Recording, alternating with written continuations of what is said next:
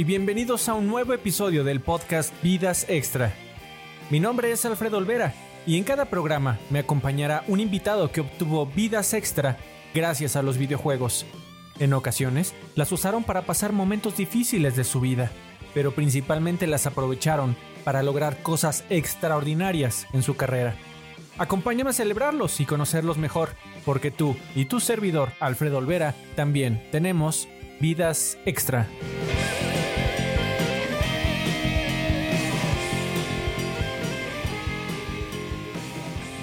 En este episodio me siento feliz de recibir a uno de los conductores originales del programa Nintendo Manía, labor que llevó a cabo desde 1995, cuando apenas tenía 12 años de edad. Tiempo después, en 2014, fue productor general y conductor del programa Power Up Gamers, y en 2015 se convirtió en productor ejecutivo y conductor de Cero Control, programa transmitido en cadenas como Telehit, Televisa Deportes Network y ESPN. En 2019 fue fundador y productor ejecutivo del canal BitMe para Televisa, fundador y secretario general de la Federación Mexicana de Esports, vicepresidente de la Confederación Centroamericana y del Caribe de Esports, y en la actualidad es director de gaming en el sitio 10, además de ser conductor de espacios enfocados en videojuegos y esports en El Heraldo de México, Multimedios y TBC Deportes. Originario de la Ciudad de México, el señor Javier Rodríguez. Mi estimado, pues el placer es mío. Muchísimas gracias por eh, aceptar la invitación. Eh, e-, eres una persona con la cual eh, te contaba que me parecía muy extraño que no, hemos tenido chance como de, de, platicar más a menudo, aunque seguro nos vimos en una cantidad de, de eventos. Y caray, con tu carrera que empezaste pues desde los cinco años, ¿Cómo, cómo, cómo te sientes en retrospectiva un poquito viendo tu carrera? ¿Te sientes a, gusto? ¿Todavía te falta mucho por hacer? Pues me encanta, me encanta lo que he hecho. Sí, como dices, desde los cinco años me tocó empezar con locuciones, doblaje y este, hasta que fui pasando a la parte de Nintendo Manía, justo ahí como decías en la eh, entrada a los 13 años. La verdad es que pues muy contento, muy feliz de, de verlo. Lástima que pues no entré con el Seguro Social. Oye, cuéntame de, de, estos trabajos de comercial y de doblajes, ¿te acuerdas cuáles fueron? ¿Qué memorias tienes de ellos? Pues sí, trabajé muchos este, para la comercial mexicana, este, Catsup del Monte, lo que en su momento era Reino Aventura, que ahora es Six Flags. Este, mm, híjole, compañía papelera escolar fueron los primeros que hice a los cinco años, fueron mis primeritos. Eh, digo, ahora sí que muy, muy variado. Me tocó hacer incluso este doblajes para comerciales de Pepsi, porque pues recordamos que en los 90 pues no era la producción que se hacía en Latinoamérica. Entonces con esto eh, pues a final de cuentas nos tocaba doblar el comercial gringo o este europeo. Y después empecé con la parte de doblajes, este, hice Los Pequeños Traviesos, The Little Rascals, este, Looney Tunes Back in Action y no me acuerdo qué otra. Entonces ya cuando empezaba doblaje justo fue cuando pues empezamos como tal con Nintendo Manía y ya ese me terminaba de absorber todo el tiempo. Oye, mi estimado, ¿tú querías llegar a la tele o fue algo que simplemente se dio o si eres de esos este, niños estrella que decía desde muy pequeñito, yo quiero, yo quiero aparecer en la tele cuadrada que está en la sala, eh, en la caja cuadrada que estaba en la sala? ¿Cómo, ¿Cómo se da este salto a la televisión? Pues realmente es por accidente. O sea, como estaba haciendo las locuciones, de, repente también me tocó hacer algunos comerciales como con Dubalín y este, y viene la posibilidad de hacer Nintendo Manía entonces, este, pues no era algo nuevo, pero tampoco era algo que me quitaba el sueño. Y este, y pues terminé ahí quedando quedando ahí en, en, eso con diferentes factores, porque muchos decían, no, pues es que era su hijo, no, no, no, o sea, hubo un casting porque era una televisora que estaba en nacimiento y en crecimiento, que en este caso era la transición de Imevisión hacia TV Azteca, y de hecho las elecciones como tal las hace este, un productor que se llamaba Cristóbal, no recuerdo el apellido, junto con Patti Chapoy, porque fueron los primeros productores de Nintendo Manía. Oye, ¿te acuerdas de, el primer día de grabación? ¿Te sentías nervioso? ¿Estabas tranquilo, relajado? Estaba este, divertido, pues no entendía muy bien, pues ahora sí que literal en un set de televisión, este, con cámaras y todo, y me tocaba que me dirigieran tanto Cristóbal como con eh, mi papá. Y pues estuvo muy divertido, la verdad es que fue un, fue una muy buena experiencia y ya después obviamente te va soltando un poco porque también la parte de Nintendo Manía al principio era aunque se veía platicado, realmente teníamos todo el guion como tal y teníamos el apuntador, entonces era mi primera experiencia que te iban dictando al oído, que era lo que tenías que decir o tenías que colocarte, entonces estaba muy padre. Que no es nada fácil, mi estimado. O sea, uno que de repente le ha tocado trabajar con ecos o retornos de audio no buscados, eh, cuando te comienzas a escuchar o te comienzan a hablar en el chicharo, e, es, toda una habilidad el, el poderte eh, desenvolver con naturalidad cuando alguien te está gritando al oído. Sí, sí, sí, sí. Y este, y aparte te este, voy dictando, y entonces tú vas diciendo lo que yo este, te voy dictando, y al mismo tiempo tienes que acordarte que debes de moverte a tal posición, o voltear a tal cámara, o hacer tal reacción. Digo, ahí sí me tocó. Toda mi experiencia eh, fue empírica, porque pues no, no tomé clases de, de esto, pero pues creo que medianamente se hizo bien. Yo, yo creo que se hizo, se hizo muy bien. Mano, yo creo que también que la. Me, acuerdo que hace unos días que tuve la oportunidad de, de, verte y platicar contigo previamente el programa. Te decía, bueno, yo creo que tú fuiste el, el mío y de muchos niños el, el, el enemigo número uno de la envidia, ¿no? Sí, me ha, me ha platicado y me lo platicaste tú. Pues sí, me tocó estar en una posición muy, suertuda en donde no solo me pagaban de niño, sino que mi papá me dejaba faltar a la escuela para trabajar, ganar mi dinero y además eran de videojuegos. Entonces, este, pues fueron una, una suma de factores que, pues la verdad es que agradezco y que realmente cuando estás en esa posición a los 13, 15 años, pues no entiendes lo que está pasando. Claro, todos los niños. No lo dimensionas. Eh, así es. Sí, no, totalmente de acuerdo. Todos los niños yo creo que estábamos 100% seguros de que lo podíamos hacer mejor que tú, ¿no? Que teníamos más carisma, más conocimiento de juego. Sin embargo, hasta que te paras ahí es cuando realmente sabes, bueno, qué significa y qué es lo que hay que hacer, ¿no? Y lo, las, dificultades que conlleva.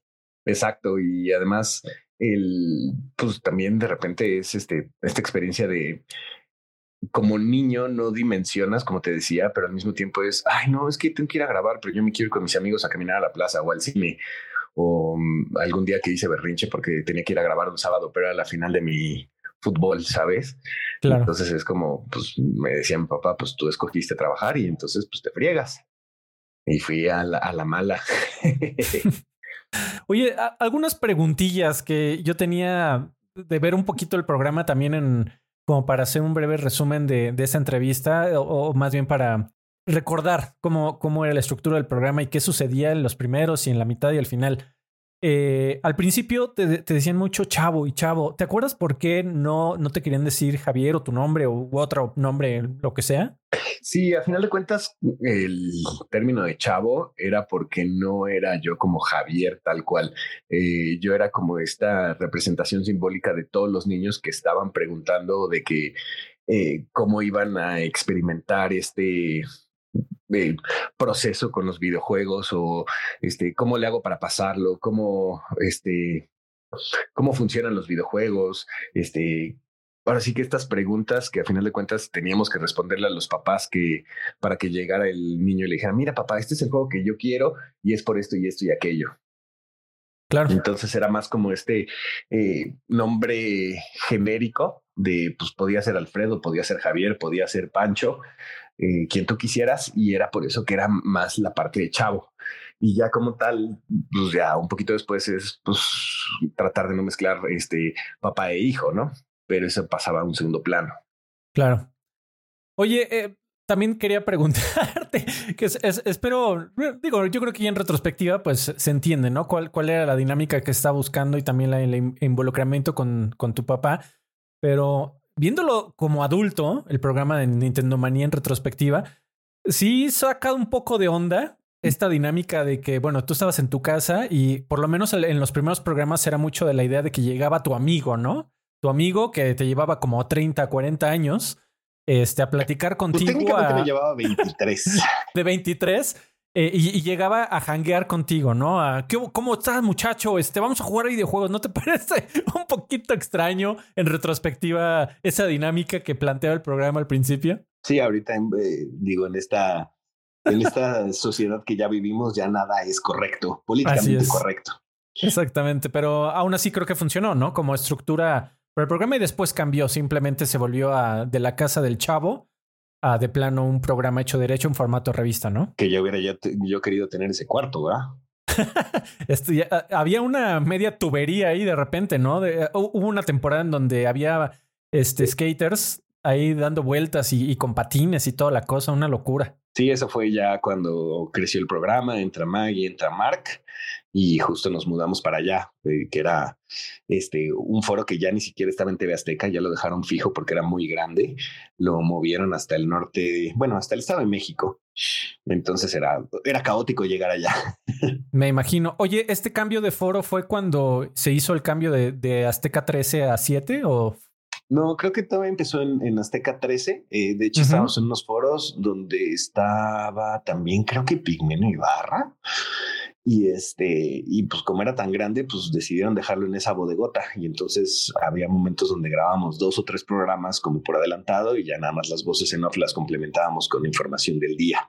Bueno, del día en 1996, 97, ¿no? Claro. Oye, platicando un poquito de TV Azteca, y digo, sin, sin aquí buscar este que, hables mal de absolutamente nadie, que no es la intención. Eh, pero quería preguntarte, ¿cómo, te acuerdas que te trató eh, TV Azteca? ¿Cómo fue tu trato con Azteca? Eh, ¿Qué recuerdos tienes de, la televisora? Pues fue muy bueno. Fui, creo que el empleado 103, si no me equivoco, de Azteca. Entonces, pues la verdad es que muy bien. Eh, me tocaba eh, pues convivir poco con, como te decía, como con Patti Chapoy, este, pues estaba con el eh, productor, con Cristóbal y los camarógrafos me trataban muy bien, era como el chavito, como la mascota. Hubo incluso una cobertura que le tocó a Gus irse a Shoshinkai Show, a lo que ahorita es el Tokyo Game Show, y pues me tocó hacer el programa este, solito.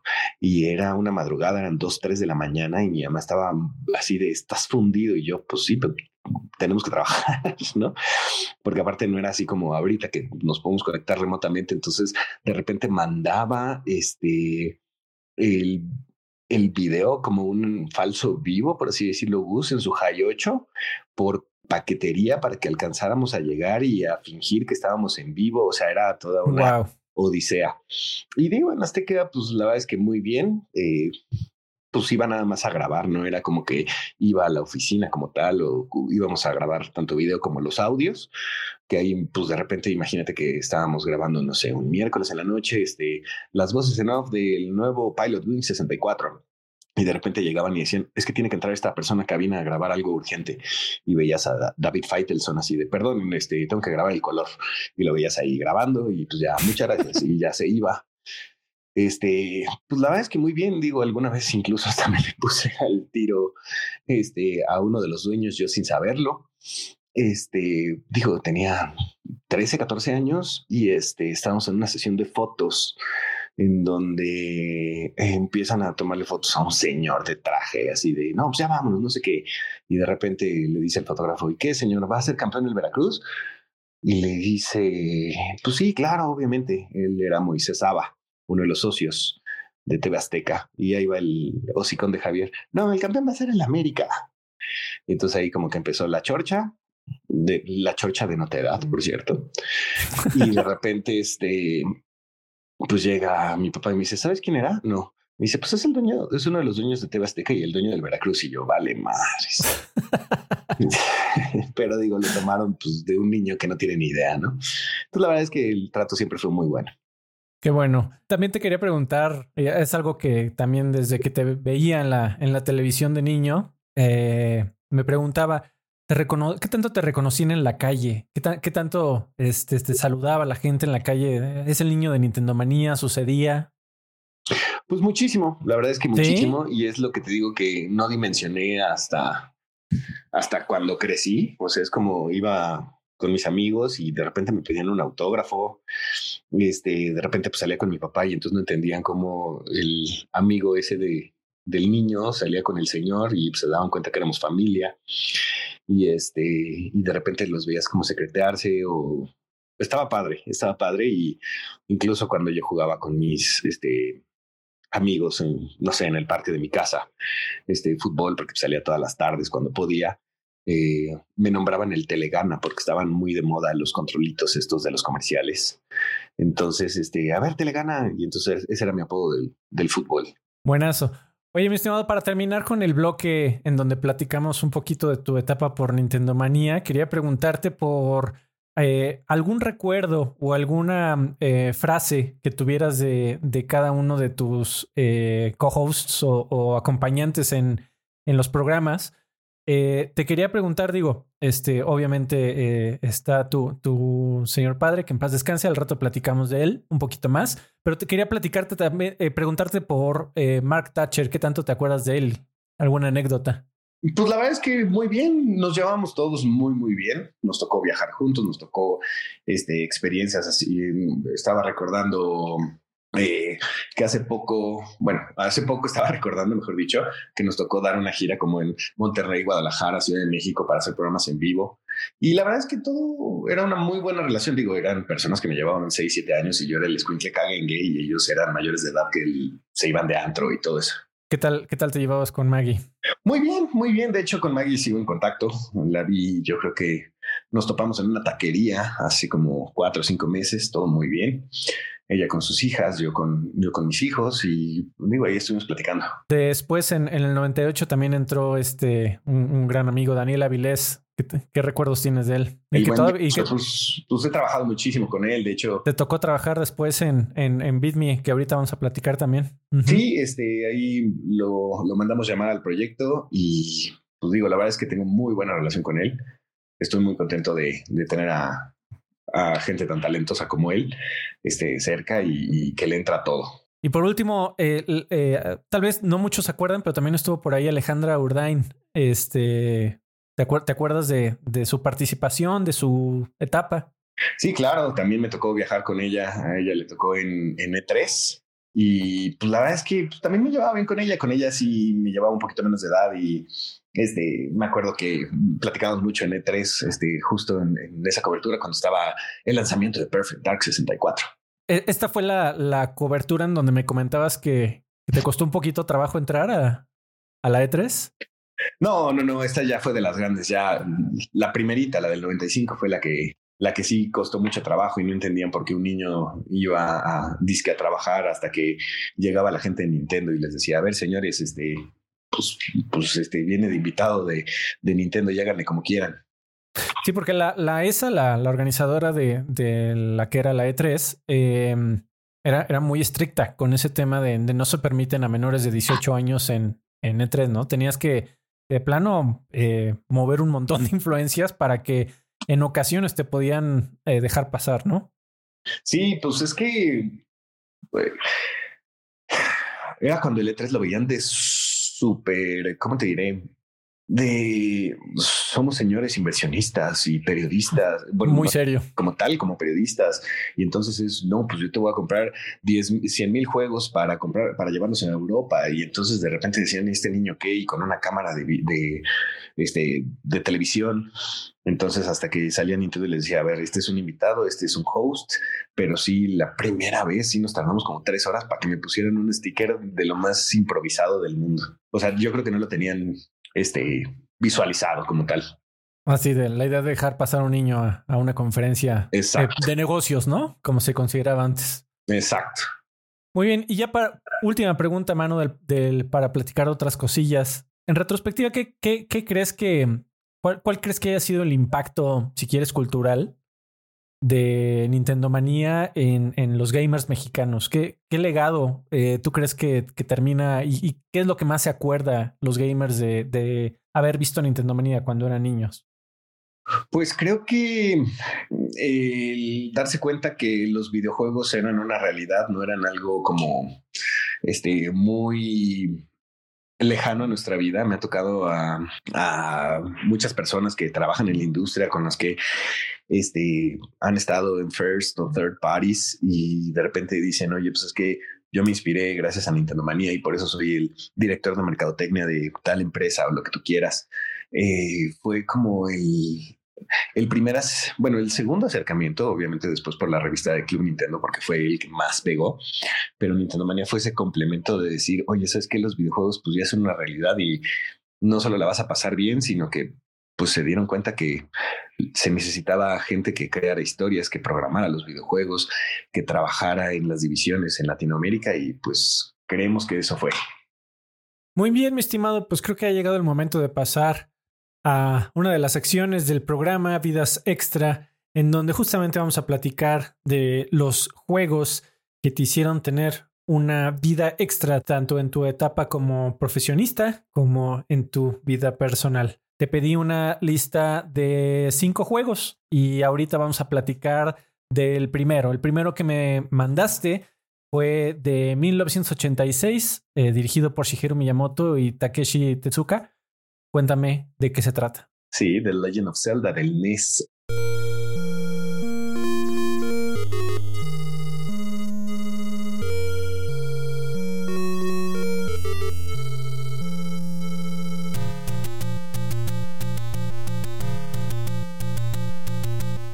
Obviamente, obviamente el primer juego que primero pues me llevó a esta pasión de, de como tal las historias de The Legend of Zelda, porque sabemos que este fue el primero de muchos y líneas del tiempo y lo que quieras, pero le guardo muchísimo cariño porque era un gran reto como tal, además de que fue el primer juego, eh, pues al final de cuentas pude acabar solo y que me terminó de ayudar a comprender un poquito mejor el inglés.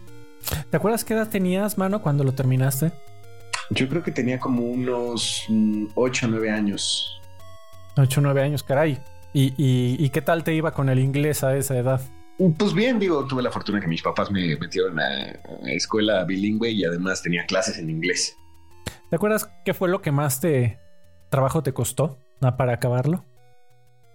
Eh, híjole, que no me costó trabajo. pues de repente me desesperaba, este, cuando no encontraba que era el brazalete con el cual podías mover las rocas. Y entonces tenía que, literal, era divertido porque hace relativamente poco lo jugaba con, con mi expareja y me decía, es que sí está difícil, o sea, el saber, el, intentar, por ejemplo, eh, las velas que quemabas los arbustos y eh, todo esto, entonces era, si tenías la vela, creo que era la roja, nada más podías ocuparla una vez por pantalla.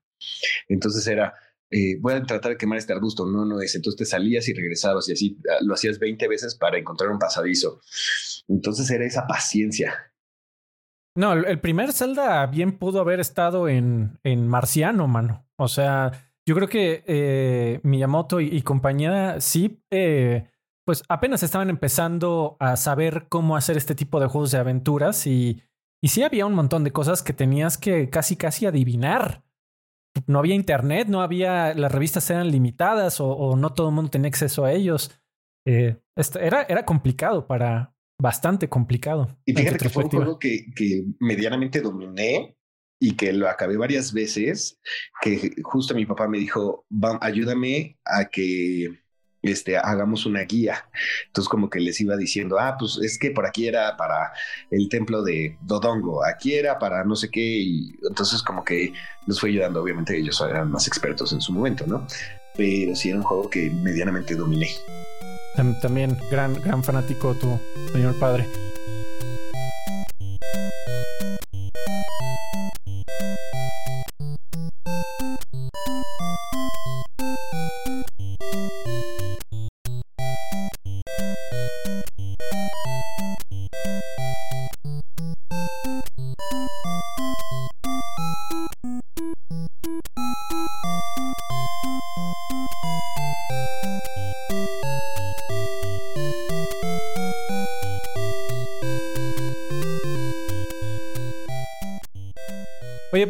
Retomando tu historia, eh, después termina Nintendo Manía, eh, eh, por el año 2000.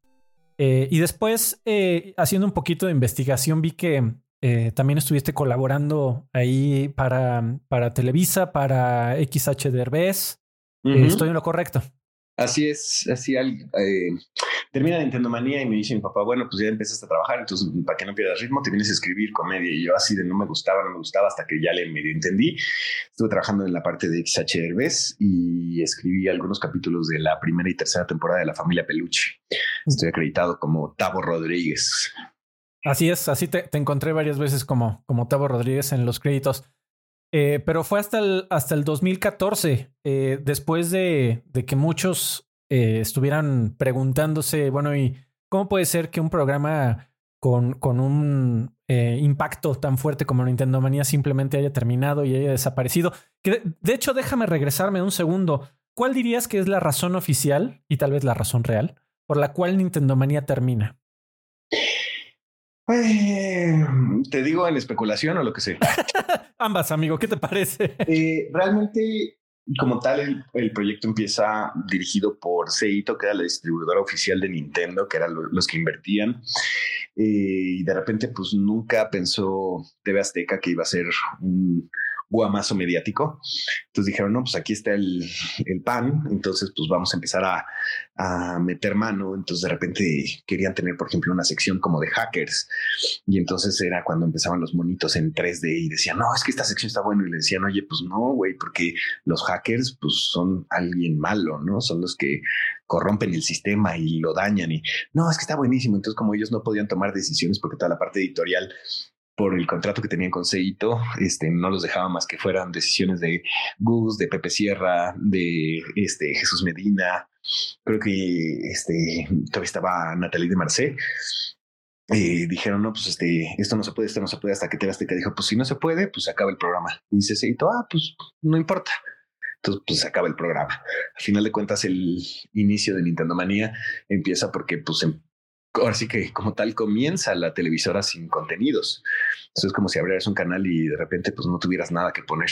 Entonces era ahí como una coproducción interesante, pero ya que empezaron a vender sus espacios, ya que tenían más programas, ya que tenían más latas, como estas caricaturas como los Caballeros del Zodiaco, todos este, lo que se te ocurra, este, dijeron, no, pues es este, pues ya podemos depurarlo y fue por eso que terminamos. ¿Y por qué, por qué crees que pasaron 14 años del término de, de, de, Nintendo Manía a que llegara una propuesta como Power Up Gamers, que era de plano, viéndolo cómo sucedió la historia, parece que si no lo hacías eh, tú y, tu familia, de plano no iba a suceder nunca.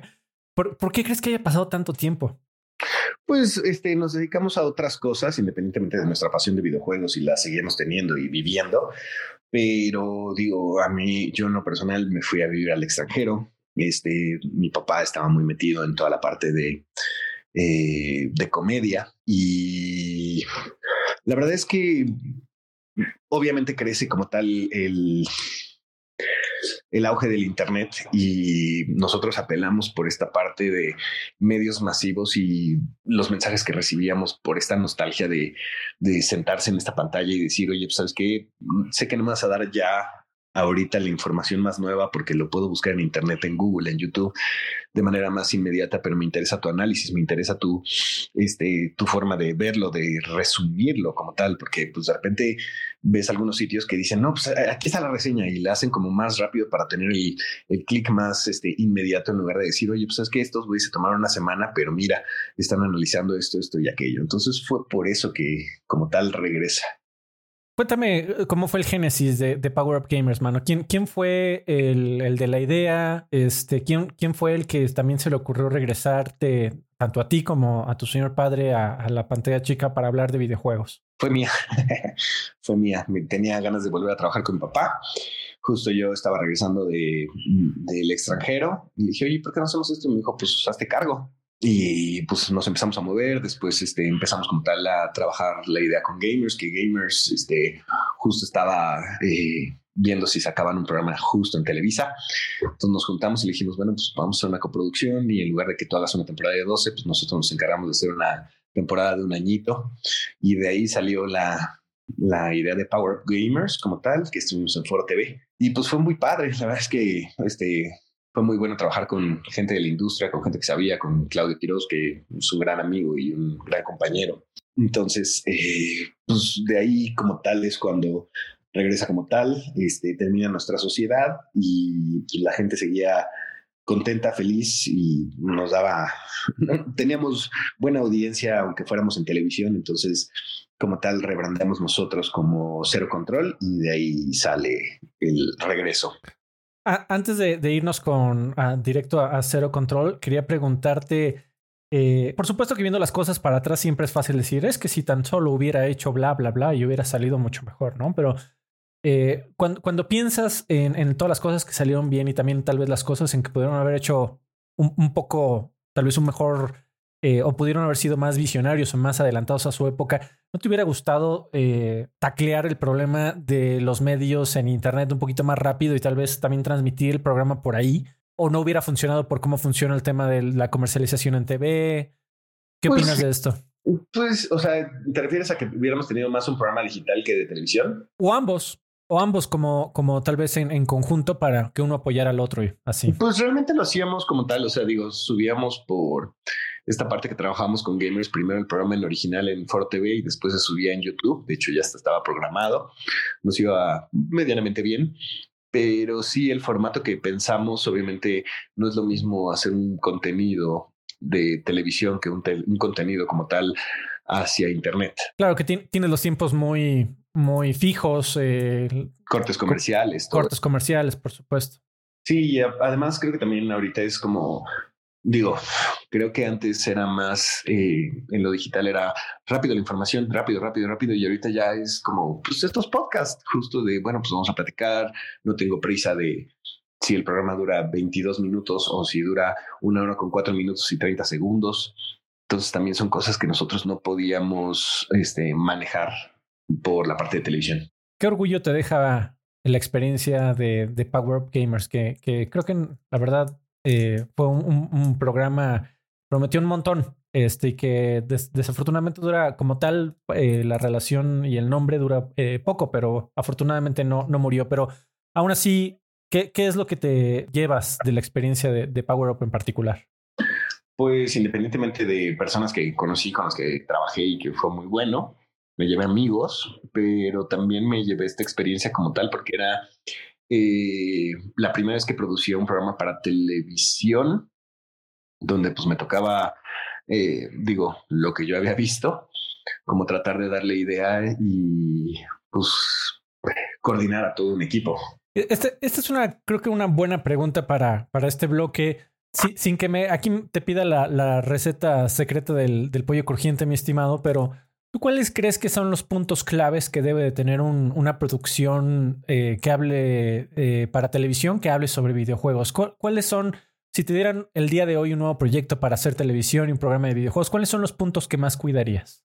Primero el contenido, eso es este, indispensable, o sea, de qué vas a hablar, y la gente de edición. En mi caso es Jesús Medina, que incluso él estuvo trabajando en el Club Nintendo y sigue trabajando ahorita conmigo. Es este esta persona que no solo sabe de edición, efectos especiales, audio, sino que también sabe de videojuegos. Entonces sabe en qué momento te debe de ilustrar cada uno de los detalles que estás mencionando en el guion y que trata de explotar. o sea, si te dice, oye, vamos a hacer una nota de dos minutos, este, él te dice, pues yo necesito 25 minutos de video para agarrar, aunque sea un clipcito de tres segundos y listo. Entonces, eh, obviamente es el contenido y, y la parte de video lo podrías hacer en voz en off, lo podrías hacer con este, con quien tú quieras, a cuadro o a cámara, pero el contenido es el rey y el videojuego es el rey. Y, me encanta que, menciones también en la edición que es a veces es un, arte, por llamarle de alguna forma, eh, un poco menospreciado, tal vez, por, por personas que no conocen mucho el medio, porque el encontrar el ritmo del contenido y el, y el ritmo para que sea justamente armonioso, tanto en pantalla como eh, auditivamente, es todo un arte, ¿no? Y, ese, ese eh, me han platicado ya varias veces que, el buen Chucho es bastante bueno. Es un, es mi brazo derecho, eh, ¿qué te puedo decir? Es, es una persona súper talentosa, súper, que, además te propone que, que no se queda de, bueno, pues tú me dijiste que hiciera A. Entonces es, oye, tú me dijiste que A, pero también te propongo B y C y, aquí está el ejemplo. Y no solo te lo platica, sino hasta te lo manda en, eh, en video y me gusta mucho trabajar con él. Es un, es un gran amigo y es una gran persona para, es un gran compañero de trabajo. Muchos saludos al señor Chucho Medina. Pero creo, que hemos, ha llegado el momento de que platiquemos de tu segundo juego. Eh, el segundo juego que elegiste para continuar un poquito con la temática del anterior eh, es otro de la misma saga, pero este de 1998 para el Nintendo 64. ¿Cuál fue, mi estimado? Digo, no porque solo me guste, pero es nombrado incluso el mejor juego de toda la historia de los videojuegos, este, del, del gaming como tal, es Ocarina of Time.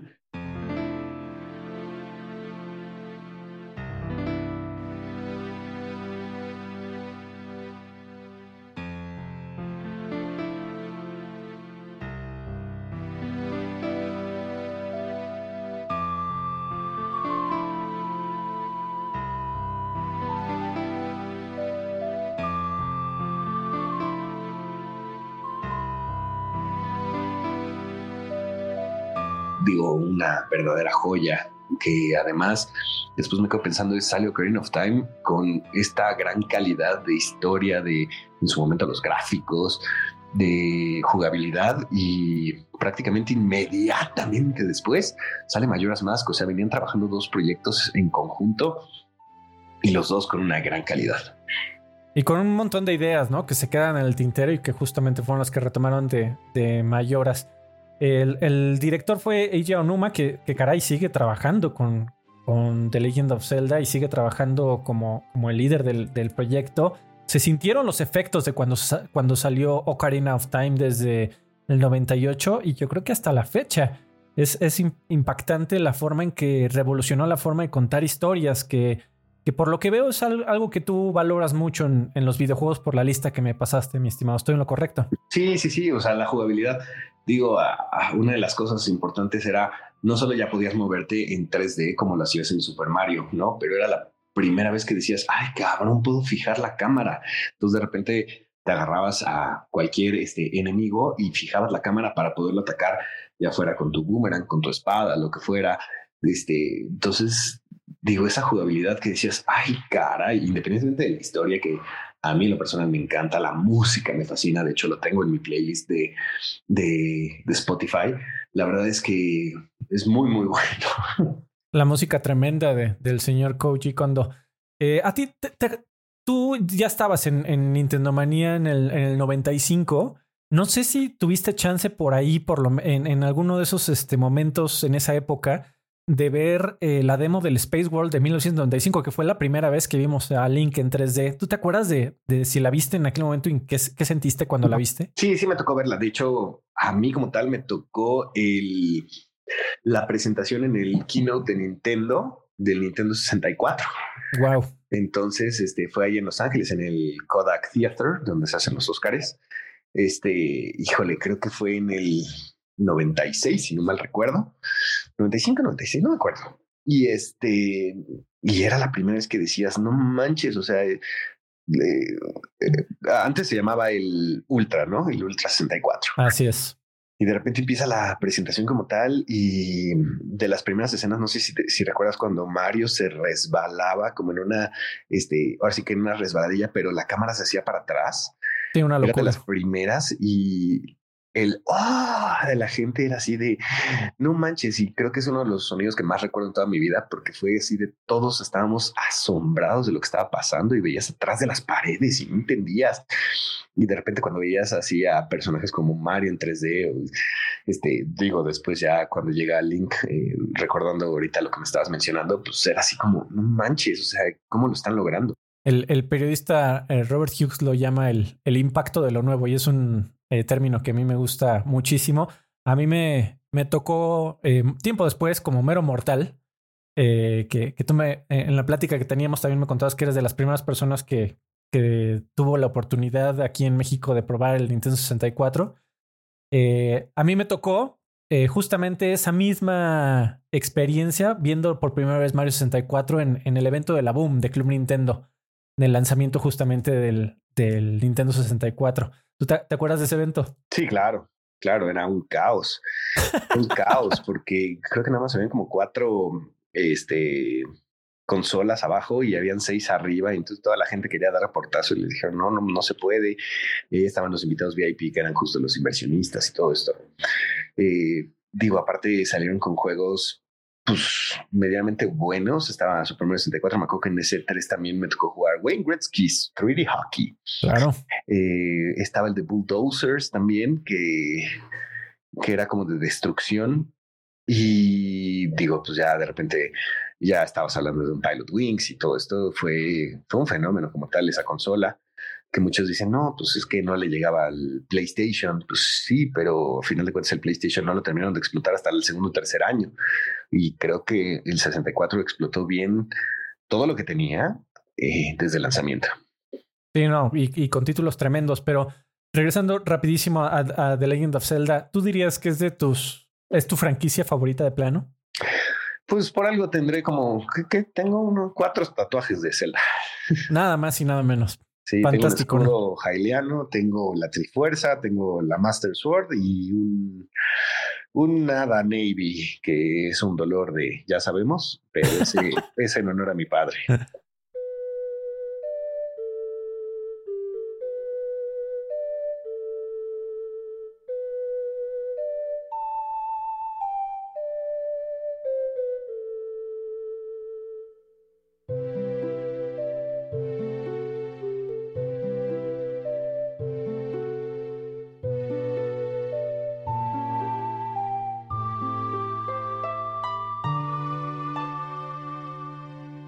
Eh, pues vamos a regresar, mi estimado, a, tu historia. Eh, vámonos a transportar a un año después, después de Power Up Gamers, en el 2015, cuando te conviertes en productor ejecutivo y también conductor de Cero Control, este que se transmitía en Telehit, TDN, ESPN. Eh, cuéntame qué concepto tenías con, Cero Control y si tenías alguna diferencia con, con Power Up Gamers. cuéntame de tu experiencia al respecto. Pues fue readaptar lo que nos había funcionado, obviamente proponer algo algo más, ya el canal no era más. O sea, Foro TV, cuando estamos en Power Up Gamers, eh, tiene una premisa Foro TV en donde debe ser noticias, cultura. Ay, noticias, cultura y se me está yendo otro concepto. Eh, entonces, eh, ahorita ya pasábamos a Telehit, que era más juvenil, entonces podíamos proponer cosas más arriesgadas, diferentes. Me acuerdo que algunos, o sea, decían, ay, como en pantalla verde. Pues sí, pero en la pantalla verde hacíamos que de repente yo apareciera eh, o apareciera mi papá desde mi playera de R2D2. Sí. Entonces, este, pues tomábamos cosas más este, divertidas y arriesgadas. También ahí estuvo Densho como tal. Y fue muy, muy buena esa, esa parte. Después de Telehit nos manda, este, bueno, presentamos con, con TDN porque empezaba el auge de los esports. Entonces es, bueno, pues vamos a arriesgarnos a la parte de deportes electrónicos. También háblame de videojuegos porque esto nos ayuda a rejuvenecer el canal. Eh, porque pues más chavos nos van a ver por, por el interés de los videojuegos, no los señores que ya tenemos como de fijo. Entonces nos, nos fue muy bien, creo que estábamos los lunes en la noche, lunes a las 8 de la noche nos dieron un prime time muy bueno y pues también ahí estuvimos un año como tal. Y después ya este ESPN dice, oye, pues está interesante esto, pues ¿por qué no empezamos a trabajar con, con esta parte de esports también? Entonces ya como tal, eh, esta parte de, de seguir produciendo. Me gusta mucho, independientemente de lo que me apasiona la cámara. Me encanta, me encanta lo que hago en, la parte de, producción de pues, televisión y ahorita ya en contenidos digitales. Me comentaste que esta fue una de tus etapas favoritas de, de tu carrera. Eh, ¿Por alguna razón en particular?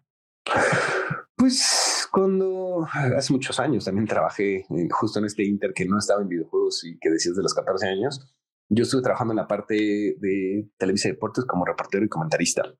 Entonces, como que sentí que se mezclaba esta mm, pasión de los videojuegos con los deportes y pues dije, ay, ahora los videojuegos fueron los que me terminaron de, de llevar a TDN y a ESPN. Fue algo muy bueno y muy positivo y creo que esta, esta mezcla de, de dos de mis pasiones fue lo que hizo que fuera una de mis favoritas.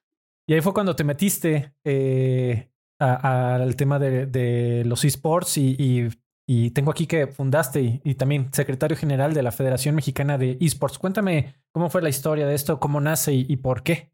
Pues fue un trabajo de cuatro años con Ismael Silva, que también compartía este gusto de los esports, que lo conocí por mi primo, porque él hacía torneos, entonces vimos que pues, se podía regular regular en el sentido de reconocer como en gobiernos federales este, empezamos a trabajar. Digo, imagínate convencer a señores de 50, 60 años que los videojuegos ya eran considerados un deporte no solo en Estados Unidos, sino en Europa, y por qué sí, por qué no. Este, digo, que discutían todo, pero pues, se pudo lograr. Y como tal, pues ahorita estamos trabajando en, un plan muy, muy choncho. La verdad es que no se ha podido trabajar mucho o no se ha podido trabajar como nosotros quisiéramos por diferentes factores, tanto políticos y sociales, que de repente pues te traban, ¿no? Te traban y de repente dices, ay, con razón, este, nuestra situación deportiva en México está como está. Justamente de eso también te quería preguntar un poquito. Eh, ¿Tú qué obstáculos crees que tengan que vencer la escena de los esports de México y Latinoamérica? Y justamente ahorita que estamos por cambiar de año, ¿qué, qué, eh, medidas o qué acciones te gustaría que se tomaran en el 2024 y más adelante, por supuesto, para que la escena de los esports en México y en Latinoamérica siga creciendo? Apoyo, apoyo y apoyo. O sea, nos tienen contra la pared en diferentes aspectos. Hay planes que se tratan de hacer y hay cosas que se hacen y hay torneos que se hacen muy pequeños, pero necesitamos eh, un poco el apoyo de este crecimiento, porque por ejemplo ahorita fueron los Panamericanos y todo el mundo se quería subir al tren y les dije, a ver, no, no, no, no, no, o sea, no podemos este, ahorita este, trepar a atletas este, panamericanos sin un torneo y fue así casi casi de me tienes que confirmar mañana, no, pues no, no se puede. ¿Por qué? Porque necesitamos hacer torneos, necesitamos hacer estos eh, reconocimientos, no podemos mandar al, al amigo, ¿no? Así de, ay, pues yo sé que tú medio juegas bien tal juego, ni siquiera los voy a mencionar pero es como este, esta base de torneos para que vayan escalando, para que se vayan haciendo lugares, este, los mejores este, deportistas electrónicos, pero además que crezca este, la escena como tal, porque pues de repente son muchos esfuerzos aislados y cada quien quiere su pedazo del pastel en lugar de decir, oye, vamos a trabajar sobre una columna vertebral y pues tú podrás hacer tu negocio, pero pues aquí estamos regulando y apoyando de manera constante. Entonces es, es esta parte de tratar de coordinar esfuerzos, porque aparte los esports como tal no son, o sea, vaya, no son un deporte convencional, pero no se manejan como un deporte convencional. Porque, pues, por ejemplo, pongamos el ejemplo más eh, sencillo, la FIFA. La FIFA es el dueño del fútbol y si la FIFA dice que no, pues no. Pero aquí el dueño del balón, por así decirlo, es cada una de las desarrolladoras. Entonces son diferentes planeaciones para ponle el nombre que tú quieras. Si quieres hacer un torneo de Fortnite, si quieres ser de Fortnite, perdón, si quieres hacer un torneo de Call of Duty, si quieres hacer un torneo de lo que tú quieras, tienes que ver no solo a una FIFA, sino a 20 FIFAs. Sí, no, y, además cada torneo pues tiene su duración entre, entre matches, eh, el estilo de, eliminación, si es este round robin, doble eliminación. O sea, para, para cada, cada jueguito es un mundo, ¿no? Exacto, exacto. Y es este trabajarlos en conjunto y ver qué, qué, se puede y qué no se puede hacer. Y de repente te dicen, no, pues no te presto mi balón. Ah, ok, perfecto. Pues nosotros queríamos apoyar y, lo que se pueda, porque de repente dicen, ay, vamos a hacer un torneo en, México. Y ya cuando te habían dicho que no te prestaban el balón, oye, necesitamos que nos ayudes a, este, a conseguirles una visa de trabajo porque pues vienen a trabajar. O sea, es como, entonces si se puede, no se puede, qué es lo que sí podemos hacer. Es, es todo eso lo que se tiene que, que trabajar. O sea, es mucho, mucho esfuerzo de todo el equipo. Oye, cuéntame de la Confederación Centroamericana y el Caribe de Esports. ¿Es, eh, similar a, la Federación Mexicana? ¿E, ¿Es parte de...? Nosotros como tal en la FEMES, en la Federación Mexicana de Esports, este, debemos de tener un órgano, debemos estar eh, por reglas y por el gobierno federal reconocidos por un organismo internacional y en este caso estamos trabajando con uno que se llama WESCO, que es el World Esports Consortium que está presidido por eh, Daniel Cosi, un brasileño que también trabajó mucho en hacer su federación en, en Brasil. Ha estado trabajando mucho con, con diferentes este, países. De hecho, ahorita, si no me equivoco, somos 76 afiliados como tal en esta internacional. Y pues como pasa en FIFA, o sea, es nosotros, el Huesco podría pasar a ser la FIFA y la Consecares como tal. Esta confederación eh, que estás mencionando es como nuestra CONCACAF, nuestra región. Entiendo. Oye, Manuel, con, todo este énfasis en, el tema de los esports, eh, ¿a ti te hubiera gustado en algún momento ser competidor de, algún juego de esports? De Superstar Soccer. International, el de, Super Nintendo o el de 64. O el del 64, cualquiera de los dos era muy bueno. cualquiera de los dos. ¿Y, y si, si te defiendes, si te sientes capaz de un torneo internacional? Sí, sí, sí. Algún día deberíamos de echarnos una reta, man. Sí, justo hasta lo agarro de, broma con uno de mis este, compañeros realizadores que se llama Andrés Chirisco, que le mando un abrazo. Llevamos, pues justo desde Power Up Gamers, siempre nos echamos las retas de internacional y pues yo creo que ya van nueve años en donde no me ha podido ganar ni una vez. Wow. No debe de haber ahí una, una apuesta que ya va en miles y miles de dólares, tal vez. pues sí, o en Doctor Mario. En Doctor Mario también era muy bueno. Muy bien. Oye, pues eh, vamos a, hacer un, corte duro porque, bueno, me refiero a, temático, porque vamos a pasar a tu siguiente juego que, elegiste, eh, que fue un título en donde, como eh, dices, y la forma de hacer los programas en donde el contenido es rey, la historia es rey. estamos hablando del juego de 2013, el ahora ya clásico de Naughty Dog, que es cuál, mi estimado. Pues, ¿qué otro podría ser que hasta tiene una eh, temporada ya en HBO, The Last of Us?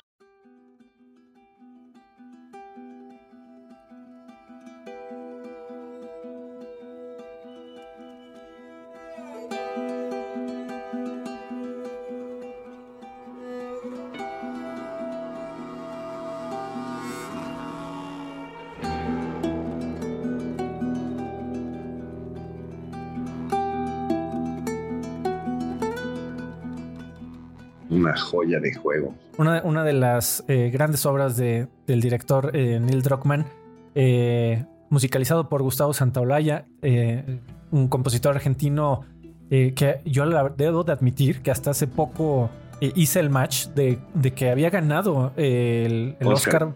por, por un par de Oscars, uno por Babel en el 2006 y uno por Brookback Mountain. por supuesto que te acuerdas de la música, ¿no? Sí, sí, sí. Digo, me tocó verlo eh, tocar una vez en vivo, justo cuando presentaba Last of Us 2 en un evento de PlayStation en Los Ángeles, previo a E3, no, no recuerdo el año, pero de repente sale el señor con su guitarra, mi tocayo, y empieza con todo y dije, ay, no manches, y de repente nos dimos cuenta, porque aparte en ese evento como tal rentaron como unos estudios, los de PlayStation, y entonces eran como en diferentes foros, eran la adecuación o el set de cada uno de que iban a presentar. Entonces de repente entrábamos como en una cabaña y no entendíamos qué, y de repente suena la música de Santa Olaya y era para presentar el primer trailer de, bueno, el segundo trailer de The Last of Us 2. Entonces fue así como, wow. Me, acuerdo de algunos comentarios de, de miembros de los medios, de colegas, eh, que también había muchas quejas de que estaban este, como moviendo a todo mundo de, entre foro y foro, eh, eran como hangares. Este, ¿tú te, te, acuerdas que a ti no te pareció un poco molesta esa experiencia? Me, acuerdo mucho de, de, tantas quejas que había por estarse mueve y mueve y mueve. No, la verdad es que pues siempre se agradece que quieran experimentar algo nuevo. Y siempre nos quejamos, ¿no? También. Pero es que también, o sea, mucha gente dice, wow, L3 y lo que tú quieras y qué padre experiencia, pero es una friega. Entonces también es como, otra vez me pones a caminar, otra vez me pones a no sé qué, pero pues se agradece. O sea, yo prefiero eso a un, este, ven, siéntate en el teatro y apláudeme. Pues no. Bueno, pero regresando rapidísimo a The Last of Us, eh, si me tuvieras que resumir de qué se trata, si le tuvieras que platicar a alguien que nunca ha jugado The Last of Us el primero, eh, ¿cómo se lo describirías? Es una historia de padre e hija que no son padre e hija viviendo en un mundo postapocalíptico donde un hongo domina el mundo. ¿Y qué tal, qué tal, cómo le explicarías el modo de juego?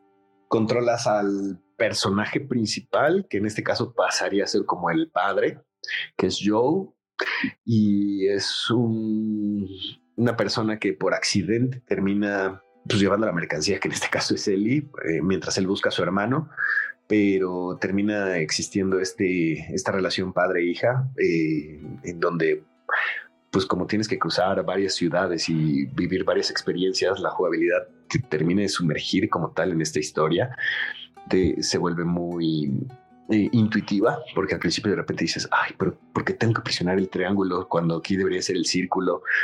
Y de repente lo sientes tan natural que es muy, muy bueno. Dirías que te identificas mucho con este tema de, la relación entre Jolie y Ellie, eh, padre e hijo. Eh, tú seguro lo viviste y lo estás viviendo con tus hijos, con tu señor padre. ¿O algo que te tocó eh, con lo que te, identificas del juego?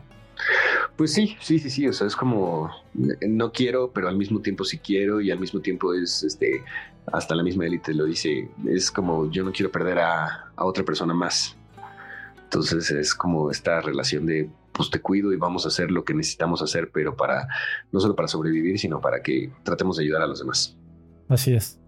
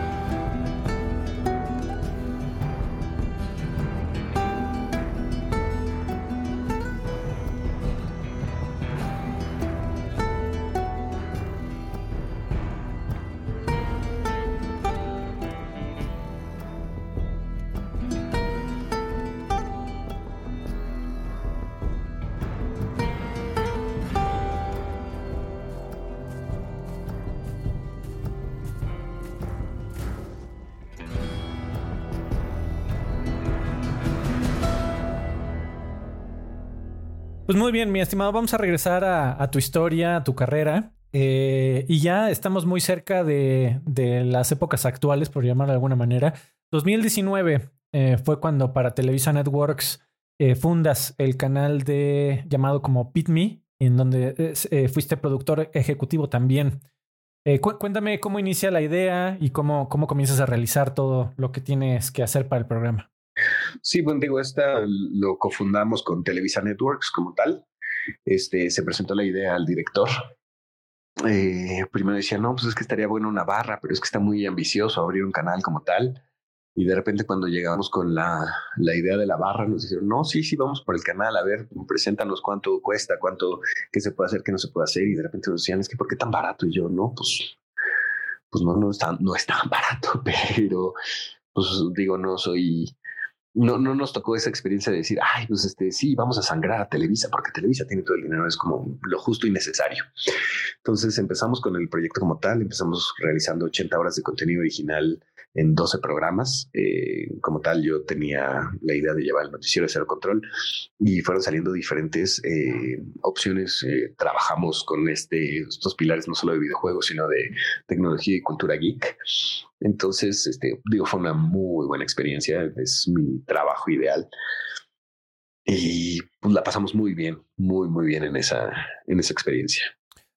Tú eras parte del, por llamarlo de alguna manera, del comité de selección o, del grupo de selección de conductores? ¿Te, gusta estar involucrado en, decir, me gustaría que tuviera este perfil y me gustaría esta persona o, lo llevaba otra persona? No, lo llevaba yo. Justo como productor ejecutivo a mí me dejaron toda esta parte también de contenidos. Y cuando, cuando seleccionas conductores, por ejemplo, para un programa de, videojuegos, ¿en qué te fijas? ¿Qué crees que es lo más importante para, para este tipo de rol? Que sepan, que sepan porque digo, a mí me tocó, nos tocó hacer un casting.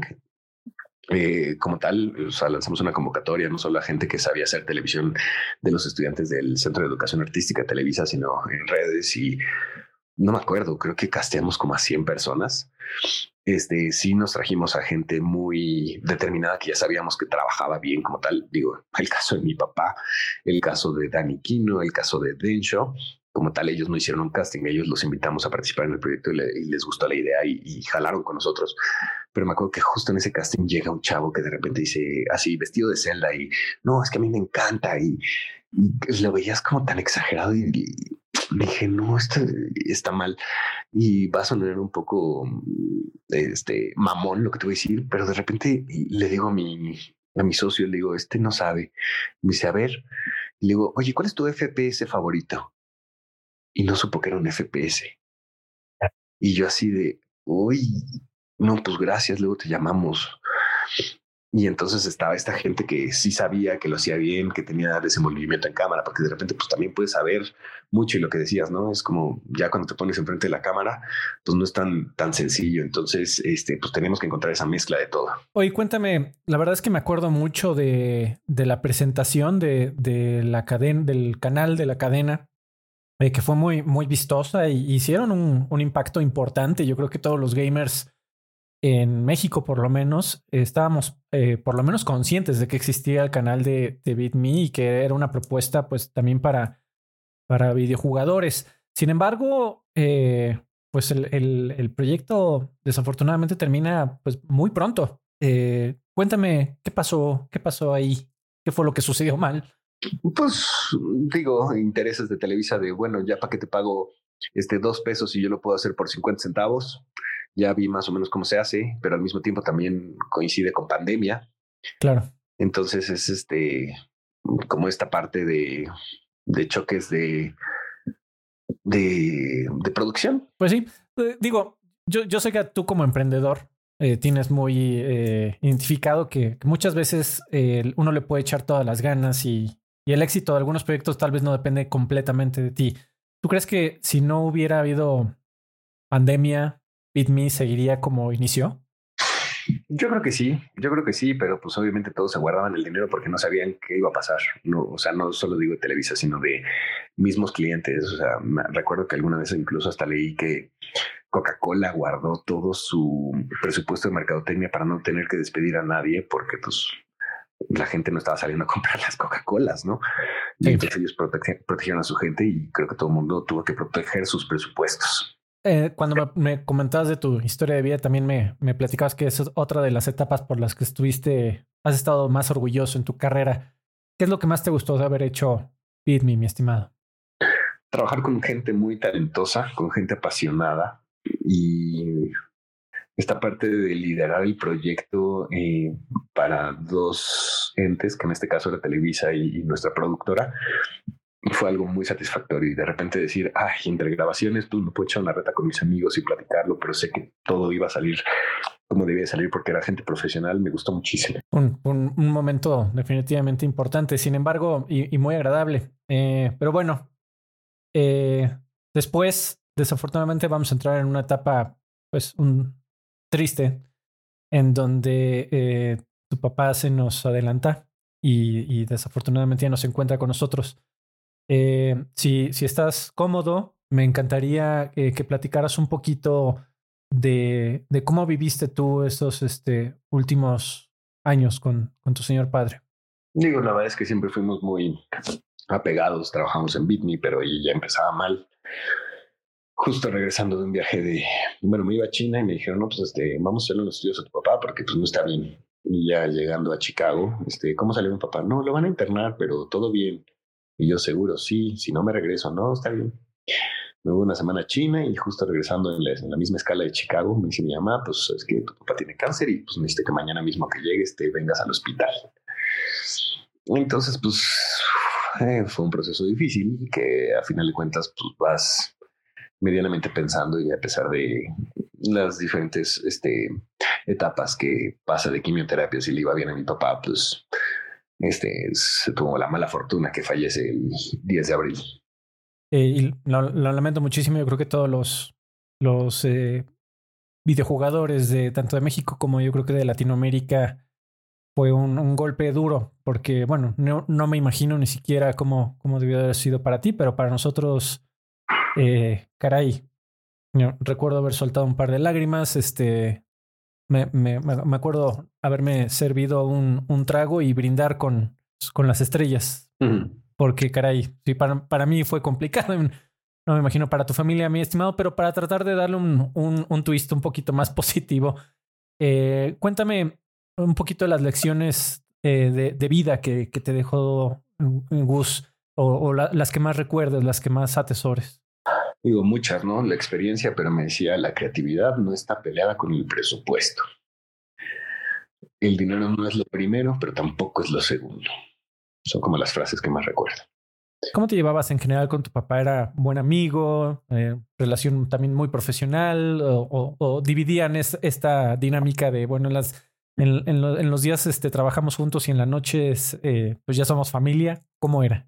No digo de, de chavitos, pues me tocaba, pues era trabajar con papá, ¿no? Y no, no dimensionaba el separar lo profesional con lo, con lo personal. Después, este, digo, obviamente, pues yo eh, me voy a vivir solo, me voy al extranjero, regreso, me, ya me caso. Y este, y pues ya nada más convivíamos los fines de semana cuando trabajábamos, pero pues como que en todo momento o hablábamos de trabajo y hablábamos de lo personal y viceversa. Justo, justo la última llamada que yo tuve con papá fue, ¿cómo vas con el trabajo? ¿Cómo va todo? Estuvimos ahí platicando de todo un poco. Lo seguimos extrañando al, al buen Gus Rodríguez, un, una persona que, que trascendió tu papá más allá de, de los videojuegos, trascendió como una figura icónica y cultural que siempre será recordada definitivamente. Muchas gracias. Pero vamos a pasar a tratar de, levantar un poquito el ánimo eh, con, con, el siguiente bloque, aunque desafortunadamente vamos a también hablar de una historia bastante triste. De tu siguiente título, el lanzamiento del 2020, que acaba de ser anunciado que va a ser eh, remasterizado el próximo año, en el 2024, que es ¿cuál, mi estimado? Para Last of 2.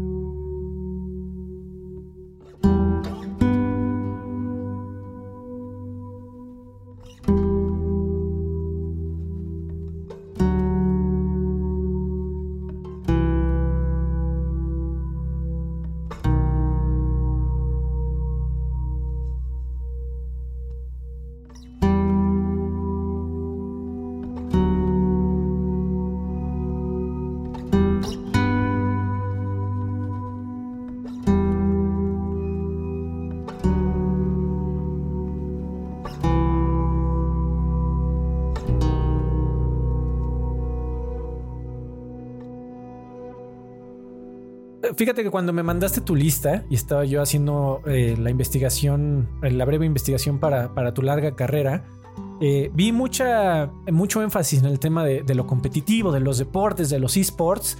Y cuando recibo tu lista, me sorprendió, para serte completamente honesto, ver tantos juegos en donde más que los esports, el énfasis que tú le das como a los juegos que te tocaron, que te cambiaron, como videojugador, eh, fueron juegos de en donde el énfasis es más, es más bien la historia. Cuéntame por qué este cambio, mi estimado. Pues, eh, o sea, me, encanta jugar en competitivo, echarte las retas con tus amigos, que si de FIFA, que si en Destiny, en los Crucibles, ¿sabes? Pero para mí el jugar solito y tener una buena historia y decir, ay, ¿por qué pasó esto? ¿Por qué pasó aquello? Este, ¿Por qué tengo que regresar con Link a Hyrule a pedir tal cosa? Es como eh, un semi-RPG sin que sea tan pesado. Oye, cuéntame cómo fue tu experiencia eh, de haberlo jugado. Y, digo, sin entrar aquí en spoilers, y te lo pregunto porque fue un juego muy divisorio, muy polarizante, eh, sobre todo en su aspecto de, la narrativa, porque bueno, al principio algo sucede con el destino de Joel. y mucha gente no estuvo de acuerdo en cómo fue tratado ese momento, ¿no? ¿Tú qué opinión tienes de la historia de The Last of Us 2 en general? Pues a mí me gustó mucho y creo que es como esta parte de, pues tiene que avanzar todo, ¿no? Y no todo siempre tiene que ser de, ah, es que yo quería manejar a Joel y, en este juego y ahora me toca a Ellie. Y como dices, sin spoilers, pero a final de cuentas es como, pues la historia y la vida tiene que continuar. Y eso es lo que me gustó. O sea, es como un, no me voy a quedar atascado como un Naughty Dog de decir, otra vez le voy a dar nada más como una historia y un recorrido o la venganza con los Fireflies o las luciérnagas como tal, sino es este el avance como tal del personaje principal, que en este caso es Ellie. Tú como, como productor y realizador de tele, eh, y, digo, eh, es completamente distinto ser como eh, programas temáticos, pero ¿qué, ¿Qué crees que sea la preocupación principal de la historia de The Last of Us 2 para los realizadores de, de, la serie que ahora tienen que hacerle esta segunda temporada, mi estimado? ¿Dónde crees que les vaya a costar trabajo? En encontrarle. Es que no podemos hablar sin spoilers. bueno, un poquito, amigo. damos un aviso aquí de spoilers. ¿Qué te parece? Pero a final de cuentas, es, yo creo que deben de intercalar la historia del 2 porque van a ser, según yo, dos temporadas más. Entonces, intercalar esa historia para que la actuación de Pedro Pascal no quede trabada en el segundo o tercer episodio. Juegazo, eh, definitivamente también de Naughty Dog del 2020.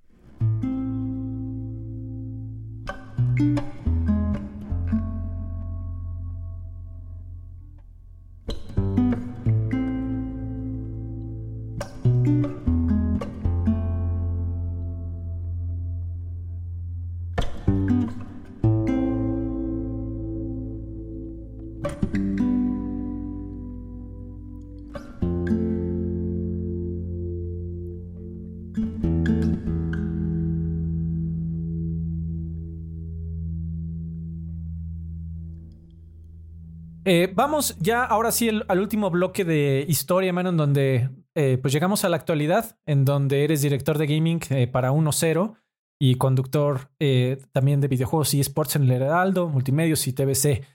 cuéntame un poquito de, de 1.0 como sitio de tecnología. ¿Cuál es el, cuál dirías tú que es el, el rol que cubre 1.0 como sitio de tecnología en el mundo de los videojuegos? Mm, pues 1.0 es un gran sitio. Este, a final de cuentas, yo ya dejé de trabajar como tal en esta parte de gaming justo porque me pasé dentro del mismo grupo a producir radio. Y me toca producir como tal el programa de 1.0, justo conducido por Dani Quino y otros tres programas más en donde también tengo la producción de un programa deportivo en vivo. Entonces, este 1.0 pues es simplemente un referente de tecnología como tal en este fundado por eh, eh, dos personas muy capaces que va sufriendo cambios, pero pues con una reestructura justo que se da también, una segunda reestructura que se da este año, eh, pues es un sitio que, que tiene mucho, ¿cómo te diré? Como mucho bond con, con los usuarios. Y caray, no, no sueltas el tema de los deportes y de los esports eh, eh, y, de los deportes en, en, particular. Me tocó ahí estar una, en un enlace que, en el que participaste eh, pero, pero no lo sueltas con el tema del Heraldo y multimedios, ¿no? Exacto, exacto. En el Heraldo, multimedios y TVC Deportes este, estoy llevando algunas colaboraciones, tanto de videojuegos como de esports como tal, en el programa de HIC, en TVC al día y en Fuera del Control con Memo y Hierbas. Entonces ahí seguimos este, al pendientes. Hay un proyecto que también se está cocinando para el 2024 que ya se está terminando de realizar, que también tiene que ver con este, producción como tal de un programa en, en televisión y en digital y además esta producción de, radio. Felicidades, mi estimado. Ojalá salga eh, increíble ese programa. Oye, cuéntame, en tu opinión, ¿cómo, ¿cómo ves el panorama actual de los programas de televisión basado en videojuegos? ¿Crees que eh, salga uno nuevo? ¿Hay cabida para la forma en la que funciona la televisión en la actualidad como para que haya otro Nintendo Manía, otro Cero Control, eh, otro Beat Me, tal vez? Siempre hay cabida, siempre hay cabida en todos lados. O sea, el mercado está ahí, no por algo la industria del videojuego es la segunda más importante de todo el mundo, solo por abajo de la pornografía. O sea, es eh, la industria como tal de entretenimiento de los videojuegos deja más dinero que los deportes convencionales, que la música, que los conciertos, que Hollywood. Entonces el mercado está ahí y es saber llegarle como tal a ese mercado. Y que te, a la, a la carrera de Javier Rodríguez, ¿tú qué dirías que le hace falta o qué más te gustaría realizar, sobre todo si tiene que ver con videojuegos? Ah, ¿Tienes algún, algunas metas para a, mediano o largo, tal vez a corto, eh, de hacer con videojuegos? ¿Qué, te, hace falta hacer de videojuegos? ¿O tú dirías que ya cumpliste con tu cuota de por vida? No, hay muchas cosas, pero dicen que, que no puedes este, hablar de ellas cuando están en proceso.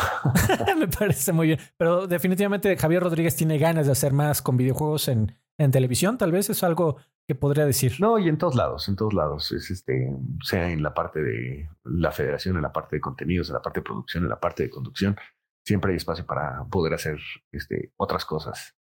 Fantástico.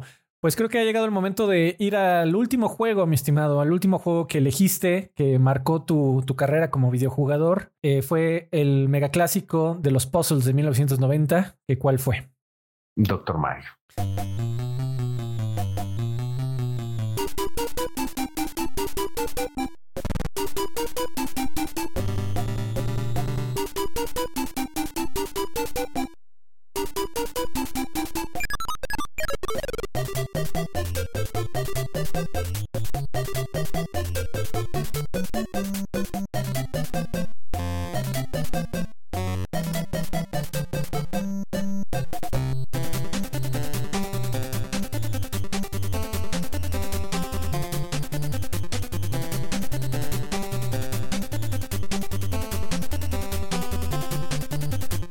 Algo que, yo no me acordaba, mi estimado, que fue producido por Gonpei Yokoi, el, el creador del, del, Game Boy original. Qué, qué buen juego de, de, puzzle, caray.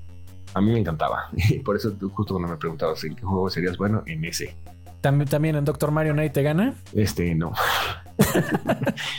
no, no, no. Y tuve la fortuna de jugar con gente muy, muy buena. Digo, obviamente también he perdido, ¿no? Pero sí es de estos juegos que sí tengo, tengo muy buena muy buenas decisiones, pero digo, obviamente hace años tampoco lo juego, ¿no?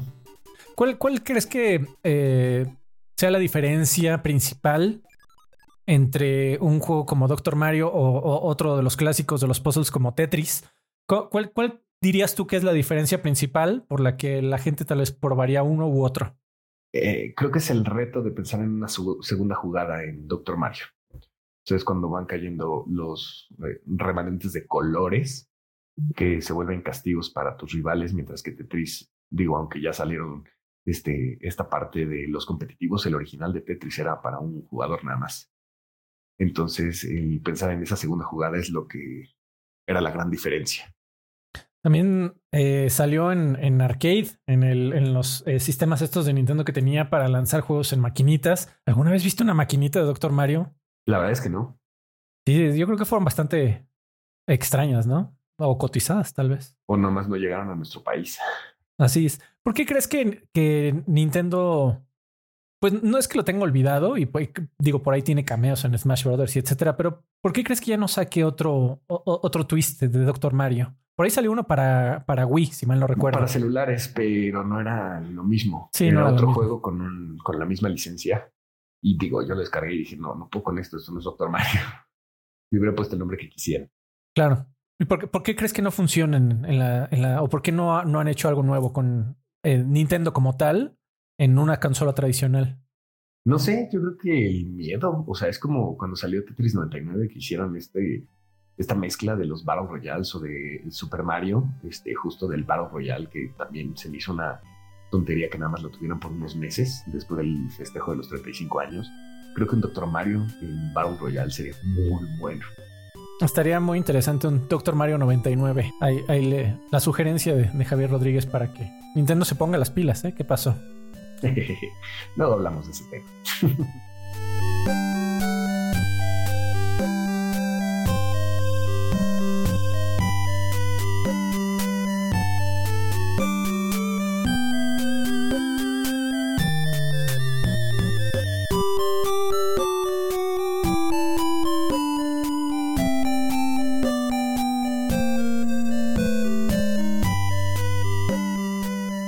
Fantástico, don Javier. Pues muchísimas gracias. Eh, creo que con este tema terminamos y, no me queda más que agradecer tu, valiosísimo tiempo para tomarte eh, la molestia de, estar aquí conmigo, acompañarme en este eh, realmente programa inaugural. Tal vez diría que el, piloto fue con mi amigo también Karki, que también te manda saludos, por supuesto. Pero, pero te lo agradezco muchísimo que nos hayas compartido un poquito de la historia de tu carrera, que caray, pues ya bastantes años y, muchos éxitos eh, cosechados tanto para tu familia como personales, eh, que, es una de las razones por las cuales también quería platicar contigo, mi estimado. ¿Dónde te podemos encontrar? Este, si te queremos seguir de, cuando anuncies este nuevo programa que ya que aquí confirmaste en, exclusiva que va a salir el próximo año, ¿no, es cierto? En Instagram estoy como arroba GRA100 y en Twitter como arroba GRA10.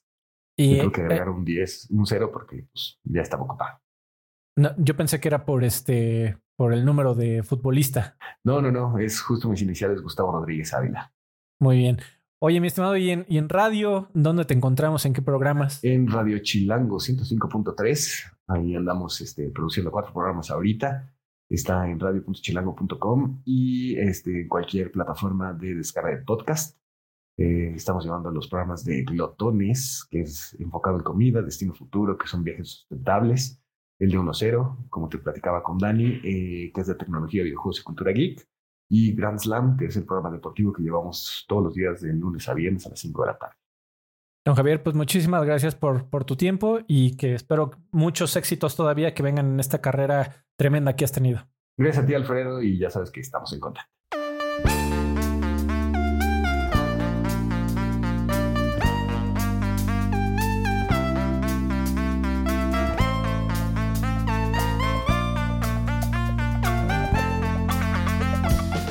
Muchísimas gracias de nuevo a Javier Rodríguez por aceptar eh, esta invitación a Vidas Extra para platicarnos pues un breve recorrido acerca de su carrera que empezó como estrella de niño y no ha soltado la televisión, eso creo que es una de las cosas más destacables, es, le tiene mucha fe al medio, le gusta mucho y, y es por eso que ha hecho tantas producciones en televisión y por supuesto el tema de los videojuegos pues eh, es muy fuerte, tanto para él como para su familia, pues es algo que a lo que se han dedicado durante toda su carrera y seguro lo tienen muy cerca de su corazón y, así va a seguir por mucho tiempo más.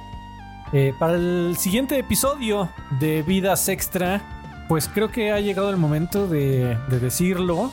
es uno de los episodios que más emocionado estoy por ah, la posibilidad de grabarlo y, bueno, que ya está grabado. Eh, nada más necesitamos editarlo y por supuesto que ustedes lo escuchen en un par de semanas más, que es con nada más y nada menos el señor Jaime Limón Leisegui, gerente de mercadotecnia senior de Minecraft Global. Eh, muchísimas gracias a, Jaime eh, por haber aceptado la invitación, ya lo estarán escuchando y por supuesto de nuevo Muchísimas gracias a don Javier Rodríguez por haber asistido al programa. Le auguramos muchos éxitos y muchas vidas extra más. Mando un agradecimiento muy grande y especial a las obras que inspiraron el formato de entrevista usado en Vidas Extra, como The Hot Ones, The First We Feast, My Favorite Console, de Simon Parkin, Top 5 de Arturo Nereu y muchos más, en los cuales este programa nunca hubiera existido. La música de este programa pertenece a cada juego mencionado y pertenece también a sus respectivos dueños. La música de introducción y salida fue realizada por mis amigos de Bombi Band y es usada con su amable permiso. Escúchalos hoy en YouTube, Facebook y Spotify como Von Band. Eso es B O N V I B A N D. Vidas Extra sucede gracias a las valiosísimas aportaciones de quienes me apoyan en patreon.com diagonal Alfredo Olvera. Alfredo Olvera con una sola O y todo junto. Si te gustó lo que escuchaste, por favor considera convertirte en miembro para obtener recompensas, como escuchar nuevos programas de Vidas Extra dos semanas antes de su publicación general, además de la oportunidad de recibir de regalo algunos juegos de Steam y más. Gracias por escuchar hasta el final. Hasta la próxima, ya tienes más Vidas Extra.